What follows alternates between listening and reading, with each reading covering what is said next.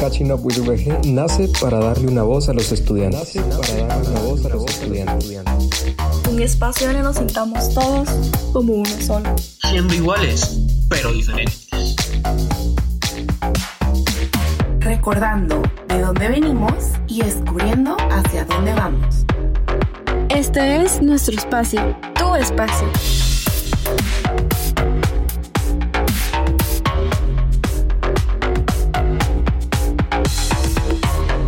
Comenzamos. ¿Qué onda mucha? ¿Cómo están? Mi nombre es Carlos y hoy estaré acompañándolos en este nuevo episodio. Hola, ¿cómo están? Yo soy Lee y el día de hoy estamos de vuelta en este podcast. Hola a todos, mi nombre es Álvaro. Espero que les guste este episodio. Bueno, eh, siguiendo con nuestra serie de innovación, el día de hoy tenemos un episodio muy especial en donde hablaremos con un estudiante que participó en el proyecto del primer satélite guatemalteco el cual, como sabrán, se trata de un proyecto académico realizado por estudiantes de la Facultad de Ingeniería con el apoyo del Instituto de Investigaciones de la VG. Entonces, Freddy, mucho gusto, muchas gracias por estar acá. No sé si te podrías presentar. ¿Qué tal? Buenas tardes. Eh, mi nombre es Freddy España. Eh, me gradué de la Universidad del Valle eh, en 2019.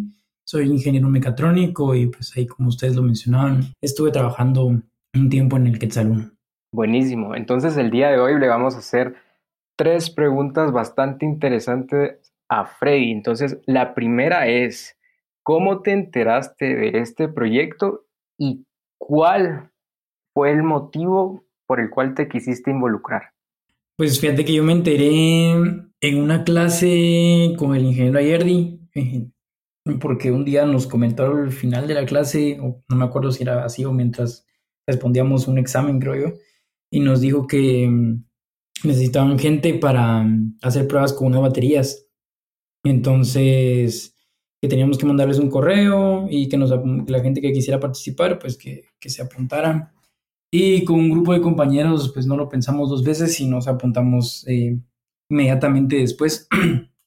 y así fue como nos enteramos del proyecto y la razón por la que nos quisimos eh, unir, por la que en especial yo quise unirme, es creo que simplemente porque me gusta y porque me llama la atención la oportunidad de, tal vez no de ser parte del proyecto como tal, sino por aprender algo nuevo. A mí siempre me ha gustado unirme, aprender cosas nuevas y mm, fue la razón principal por la que, por la que decidí meterme sin pensarlo mucho, ¿verdad? ¡Hala, qué cool! Sí, yo me imagino que como mecatrónico esa emoción de, de saber pues que se está armando un satélite ha haber sido súper emocionante, me imagino.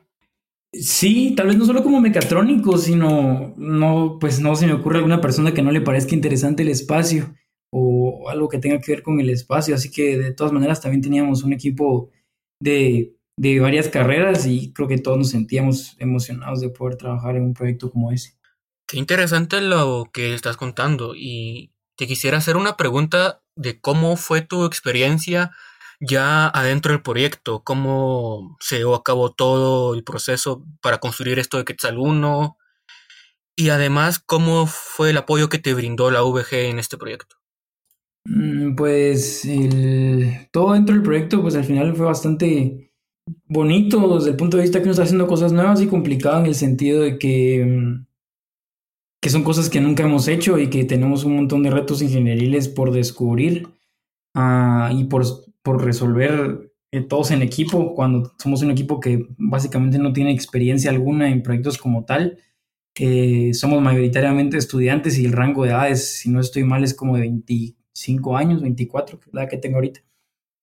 Eh, y pues era bastante bonito porque la mayoría que estábamos ahí, estábamos ahí, sí que, bueno, había varias personas que estaban trabajando como que en su tesis y así. A nosotros pues no nos dejaban hacer eso de tesis, no sé por qué pero pues estábamos ahí por amor al arte y mm, el ingeniero Ayerdi nos apoyaba ahí con el, platicando con nuestros maestros, más que todo el ingeniero Ayerdi fue el que nos apoyó más um, para poder este, tener, manejar nuestros tiempos y realizar eso como horas y cosas así.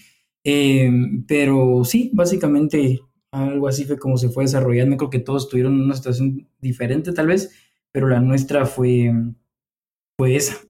Qué interesante lo que has eh, comentado y, quisiera preguntarte otra cosa también relacionado a esto. Em, ¿Cómo eran las actividades que estabas realizando en el, en el satélite y cómo es que estas las podías compaginar con lo que estabas aprendiendo en la universidad? Mm, bueno, pues eh, las actividades que hacíamos, eh, al menos yo de lo que estaba encargado era del módulo de payload, que es el experimento que se montó en el satélite, una cámara con un carrusel de filtros.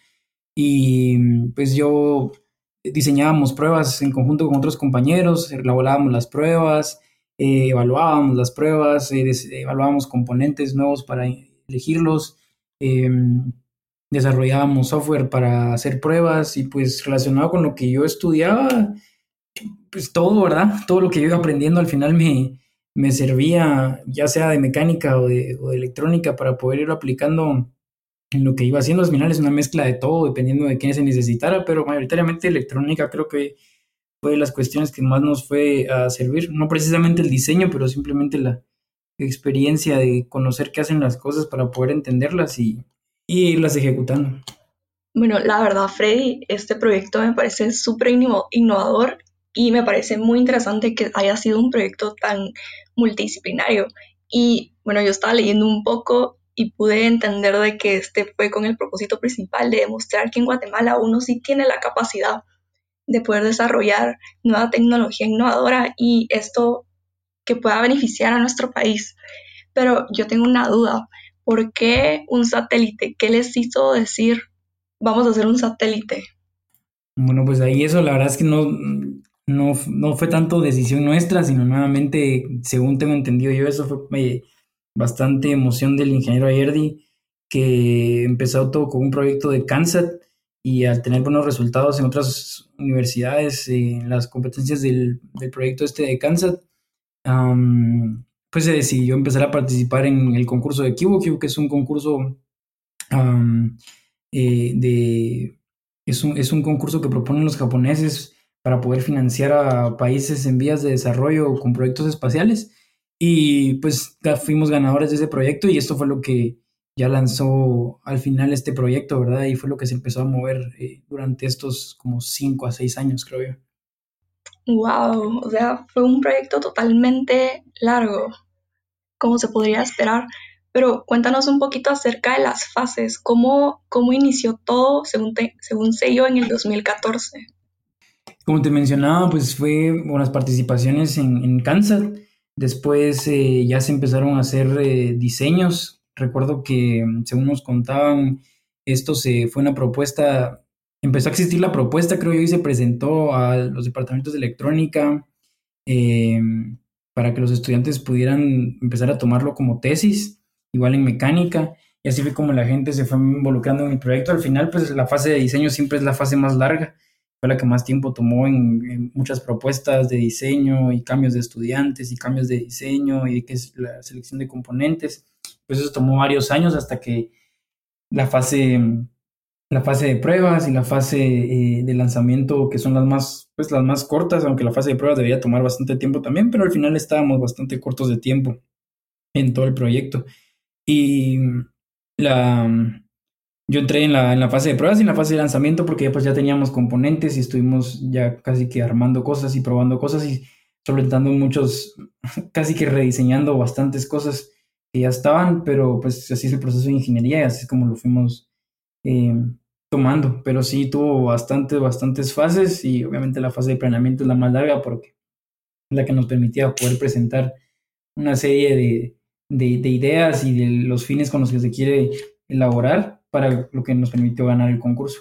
Qué increíble y, y me parece asombroso que hayan logrado tanto en este como que corto, en tan corto tiempo como me estabas mencionando. Wow, eso me parece totalmente innovador. Sí, la verdad es que sí fue un reto para todos. Te tengo una pregunta eh, referente a lo que estás hablando. Eh, ¿Tienes algún recuerdo que te haya marcado muy bien mientras estabas trabajando en esto del Quetzal 1? Sí, creo que eh, el que más me marcó tal vez fue cuando mm, empezamos y el ingeniero Ayerdi nos citó a su oficina para decirnos con, con otros compañeros que pues eh, no necesitaba que nosotros estuviéramos en la parte de hacer pruebas en batería, sino que quería que empezáramos a trabajar en la computadora del satélite y que para esto pues nos íbamos a ir al final de ese año, por ahí por septiembre de ese año, a un summer school de ingeniería aeroespacial en Würzburg, Alemania. Creo que ese fue el momento que, de las cosas que más recuerdo porque fue una noticia que nos dio en ese momento y todos nos morimos de la felicidad y esa es de las cosas que más recuerdo. Bueno, eso y cuando se lanzó el satélite también.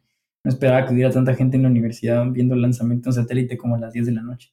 Sí, la verdad que fue muy increíble toda esa experiencia de, de lanzamiento. Y qué interesante esta parte que comentabas de que tuvieron que ir un tiempo a, a Alemania para poder aprender un poco más sobre todo esto de la, de la ingeniería aeroespacial. Y te tengo algo eh, por último, como una pregunta de ¿qué fue lo que te quedaste de este proyecto? ¿Qué fue el recuerdo más fuerte que tuviste y que le puedes transmitir a las demás generaciones que vienen?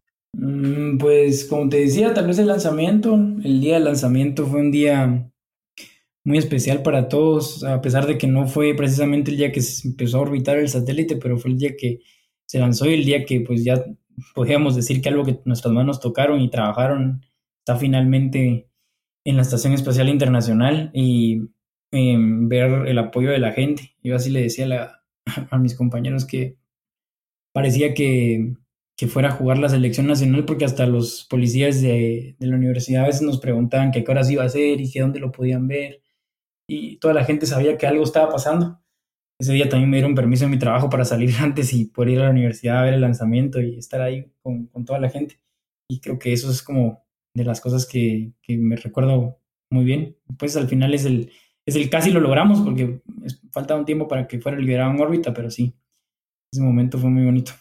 Sí, créeme que lo que decís es cierto. O sea, yo me recuerdo que lo del lanzamiento de, del satélite eh, estaba en la prensa y, y, había una gran emoción. Por, en lo personal, yo sí sentí bastante orgullo de, de pertenecer a esta casa de estudios, ¿verdad? Porque es que es increíble cómo, cómo hemos avanzado y, sí, todos estábamos bastante pendientes y con la emoción, la verdad. Sí, ese día, de hecho, quedó marcado también, bueno, en, en, los, en el Search Engine de Google, si buscas el, la incidencia de búsquedas de Quetzal 1, ese día se fue hasta arriba, toda la gente estaba buscando en Google en Guatemala. ¿Qué rayos era Quetzal 1? wow, eso, eso sí no sabía. es un fun fact. Freddy, disculpa, yo quiero saber algo. ¿Cuál fue el proceso de lanzamiento? Porque digo, después de todo, ¿cuántos pueden decir voy a lanzar algo al espacio? Quiero saber acerca de ello. Bueno, pues el proceso de lanzamiento, primero lo que marcó todo y lo que decidió todo, porque al final eso es, lo que es caro, y eso es la principal limitante, siempre van a ser los recursos. No creo yo que los recursos humanos, sino más que todos los recursos económicos y políticos que permitan tomar la decisión de poder hacer una cosa como esas y de permitirse hacer una cosa como esas. Y pues ganar el concurso nos ayudó un montón porque pues ellos nos iban a patrocinar básicamente el lanzamiento. Lanzar una cosa al espacio es extremadamente caro, no sé cómo estará el precio ahorita por kilogramo, pero lo pueden encontrar en internet. Em, y otro de los beneficios es que, por ejemplo, como se fue en un cohete de SpaceX y SpaceX es una empresa privada, eh, entonces esto pues va abriendo las puertas del espacio para, para muchas otras eh, instituciones y, personas que quieran hacer ciencia. Eh, ya después de, ganar este concurso, ¿verdad? Todo el apoyo con experiencia que nos, que nos dieron las personas de, de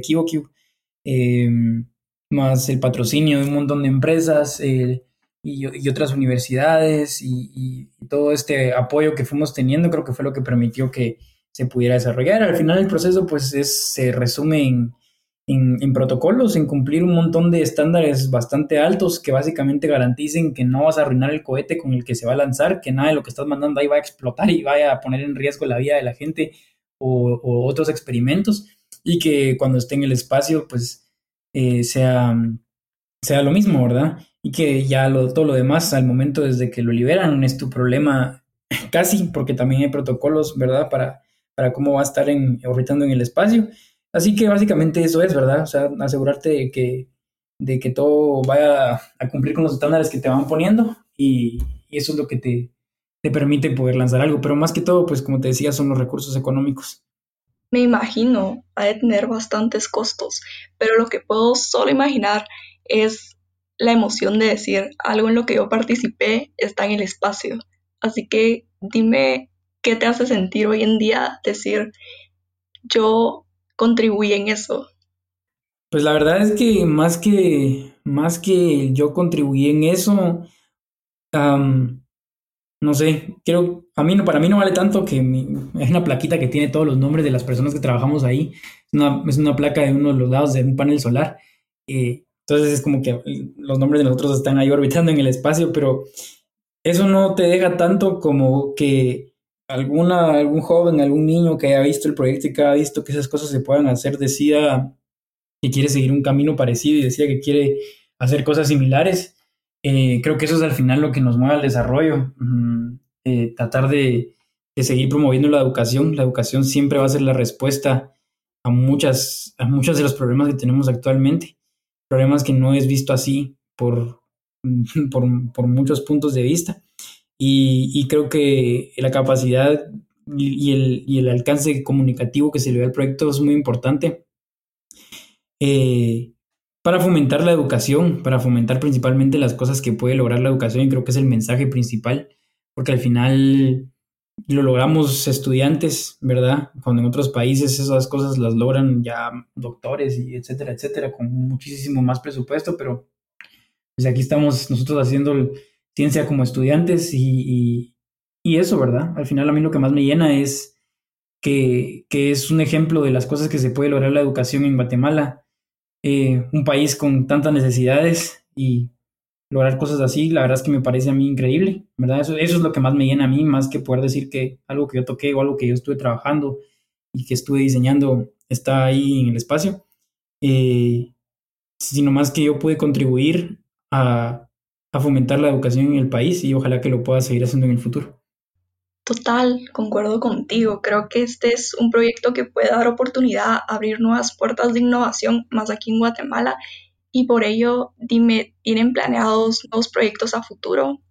Eh, no estoy seguro, eso ya no depende de mí, sino más de, nuevamente, ¿verdad? De, de, quien maneja los recursos económicos para, y decisiones para poder tomar eso, así que ahí sí no sabría decirte. Bueno, entonces creo que hacer algo que va va a ser algo que tengamos que esperar y vamos a estar totalmente atentos para ver qué nuevo se les ocurre a estas mentes tan brillantes. A mí me gustó mucho lo que dijiste, Freddy, de que estamos fomentando en este país que la verdad todas las personas tienen una gran capacidad. Yo me llevo eso porque tenés razón. Y, y sí, o sea, es, ha sido un proyecto excelente y la verdad es que sí es de admirar a todas las personas que han trabajado en este proyecto, ¿verdad? Sí, sí, gracias, gracias. Eh, te tengo eh, por último una pregunta de ¿qué le dirías a todos estos jóvenes eh, que quieren involucrarse en un proyecto como esto relacionado pues a la ciencia, a las ingenierías y de toda la innovación para poder eh, sacar todo, esta, todo este potencial que tiene nuestro país? Pues que no se la piensen. Eh, al final, mientras más oportunidades tengan, más probabilidades hay de que una de esas sea la que ellos quieren hacer en su vida. Eh, y que, que las aprovechen, ¿verdad? Si tienen la oportunidad, si se les presenta y, pueden tomarla, enhorabuena, ¿verdad? No, no, no, la piensen mucho y, y, hagan lo que les apasiona, prueben cosas nuevas eh, descubren lo que les gusta y, lo que no les gusta, ¿verdad? Al final, pues eso también puede ser una forma de darse cuenta que algo no les gusta eh, y puede ser una forma de darse cuenta que es algo a lo que se quieren dedicar en la vida. Qué interesante y al mismo tiempo qué motivador lo que comentabas porque algo que se, tal vez se ha mantenido en el colectivo nacional es que tal vez todo lo que, como por ejemplo esto de crear un satélite o innovar, es algo que lo hacen otros países, pero no, no se han sentido tan motivados con hacerlo de manera nacional. Y este proyecto, pues, sinceramente es como que una prueba de que nosotros podemos realizar cosas grandes, que podemos crear innovación y que tenemos la capacidad de, de dar un paso en la ciencia. Sí, así es, justamente como lo, como lo que decís. Bueno, entonces, pues nada, muchas gracias Freddy por estar el, día de hoy aquí con nosotros. La verdad es que ha sido para nosotros un verdadero honor poder hablar contigo y pues conocer más sobre este proyecto y sobre la experiencia que, que una persona que contribuyó pues tuvo a lo largo de la realización. Gracias a ustedes por el tiempo, gracias por tomarme en cuenta y también es para mí un honor poder estar aquí. Bueno, entonces también gracias a toda nuestra audiencia por escucharnos. Esto fue Innovando parte 2 y nos vemos a la próxima. Hasta luego.